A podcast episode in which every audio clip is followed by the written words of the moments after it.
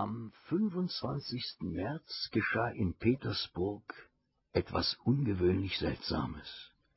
Der Barbier Iwan Jakowlewitsch, der auf dem Wosnischenski-Prospekt wohnte, sein Familienname ist in Vergessenheit geraten, und selbst auf seinem Ladenschilde, das einen Herrn mit einer eingeseiften Wange und der Inschrift »Auch Aderlässe werden appliziert« darstellt, nicht erwähnt.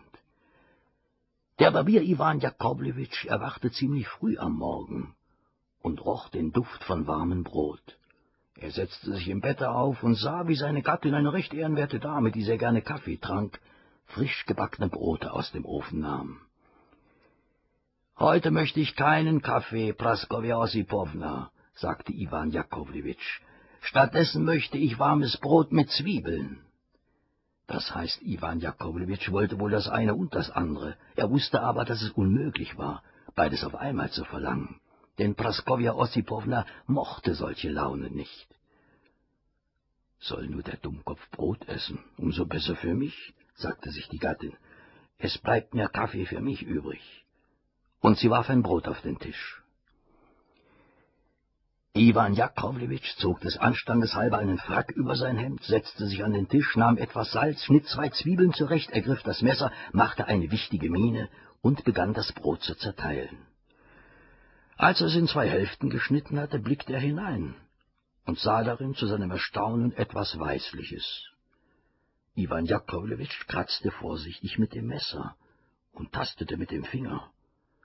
Es ist etwas Festes, sagte er sich.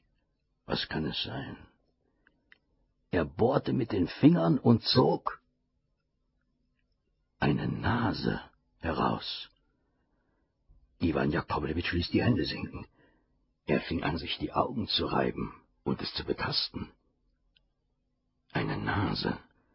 Tatsächlich eine Nase. Sie kam ihm sogar bekannt vor.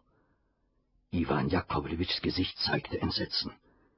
Dieses Entsetzen war aber nichts im Vergleich mit der Empörung, die sich seiner Gattin bemächtigte.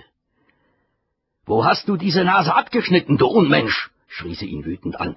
Verbrecher, Trunkenbold, ich selbst werde dich bei der Polizei anzeigen, du Räuber! Drei Herren haben mir schon gesagt, dass du beim Rasieren so heftig an den Nasen ziehst, dass sie fast abreißen!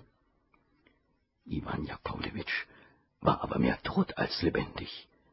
Er erkannte, dass die Nase dem Kollegienassessor Kowaljow gehörte, den er jeden Mittwoch und Sonntag zu rasieren pflegte.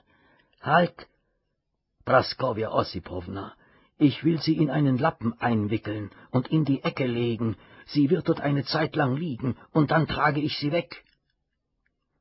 Ich will davon nichts wissen. Niemals werde ich dulden, dass in meiner Wohnung eine abgeschnittene Nase herumliegt. Du angebrannter Zwieback, du, du kannst nur mit dem Messer auf dem Streichriemen herumfahren, wirst aber bald deine Pflicht nicht mehr erfüllen können, du Taugenichts, du Vagabund. Soll ich mich vielleicht deinetwegen vor der Polizei verantworten? Du Schmierfink, du Dummkopf, hinaus mit dir, hinaus! Trag sie, wohin du willst, dass ich von ihr nicht mehr höre.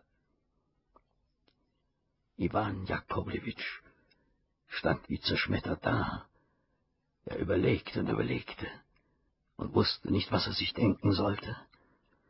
Weiß der Teufel, wie das nur möglich ist, sagte er endlich und kratzte sich hinter dem Ohre. Ob ich gestern betrunken heimgekommen bin oder nicht, das weiß ich nicht mehr.